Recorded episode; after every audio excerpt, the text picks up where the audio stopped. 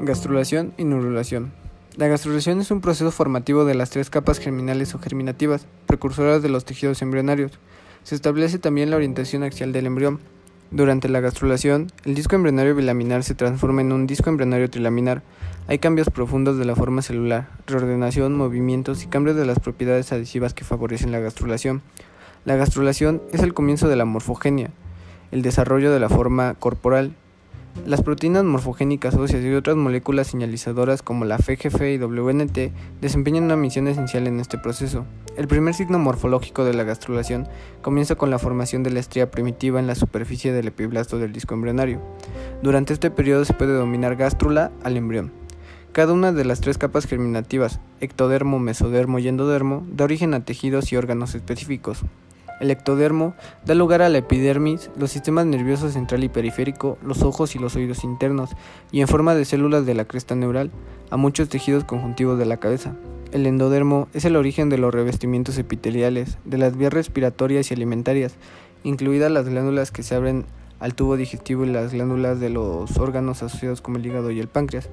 El mesodermo embrionario da lugar a todos los músculos esqueléticos, las células sanguíneas y el revestimiento de los vasos sanguíneos, todas las capas musculares, lisas, viscerales, los revestimientos sedosos de todas las cavidades corporales, los conductos y órganos de los aparatos reproductor y excretor y la mayor parte del aparato cardiovascular. En el tronco está el origen de los tejidos conjuntivos, incluido el cartílago, los huesos, los tendones, los ligamentos, la dermis y el estroma de los órganos internos. El primer signo de la gastrulación es la aparición de la estría primitiva.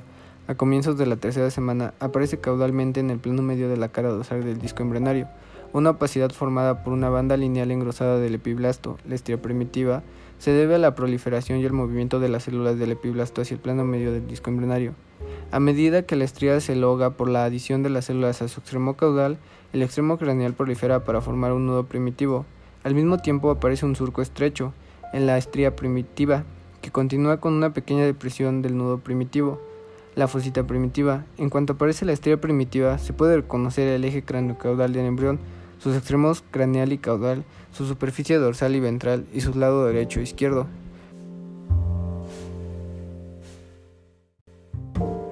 El surco y la fosita primitiva se deben a la invaginación, movimiento interno de las células epiblásticas.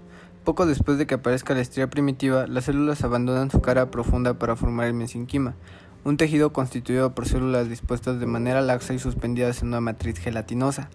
Las células mesenquimatosas son homovoides y poseen mucha actividad fagocítica. El mesenquima forma el tejido del soporte del embrión, como la mayoría de los tejidos conjuntivos del cuerpo, y el armazón del tejido conjuntivo de las glándulas.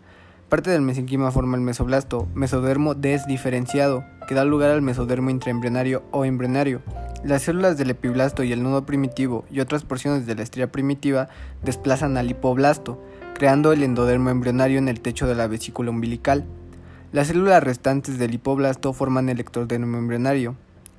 Las células mesenquimatosas derivadas de la estría primitiva migran ampliamente. Estas células pluripotenciales pueden proliferar y diferenciarse hacia distintos tipos de células como fibroblastos, condroblastos y osteoblastos. En resumen, las células del epiblasto, a través del proceso de la gastrulación, dan origen a las tres capas germinativas del embrión, los primordios de todos sus tejidos y órganos.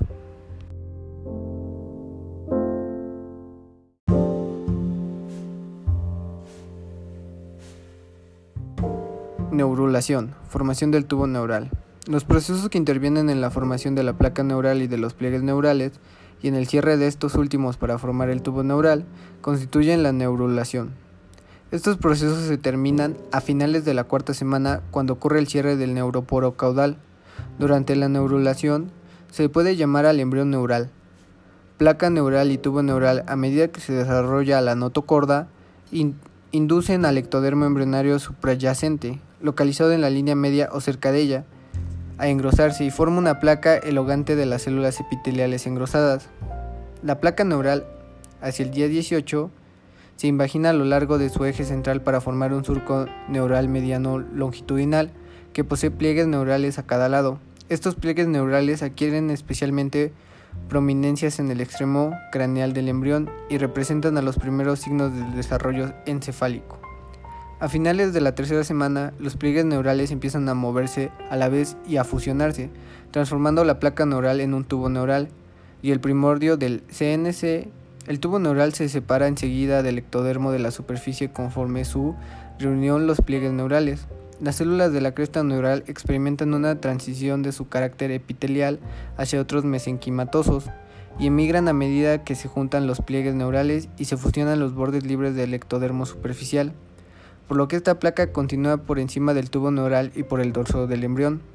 La cresta neural se separa enseguida en la porción derecha e izquierda, que se desplaza hasta las caras dorsales del tubo neural, ahí dando origen a los ganglios sensitivos de los nervios raquídeos y craneales.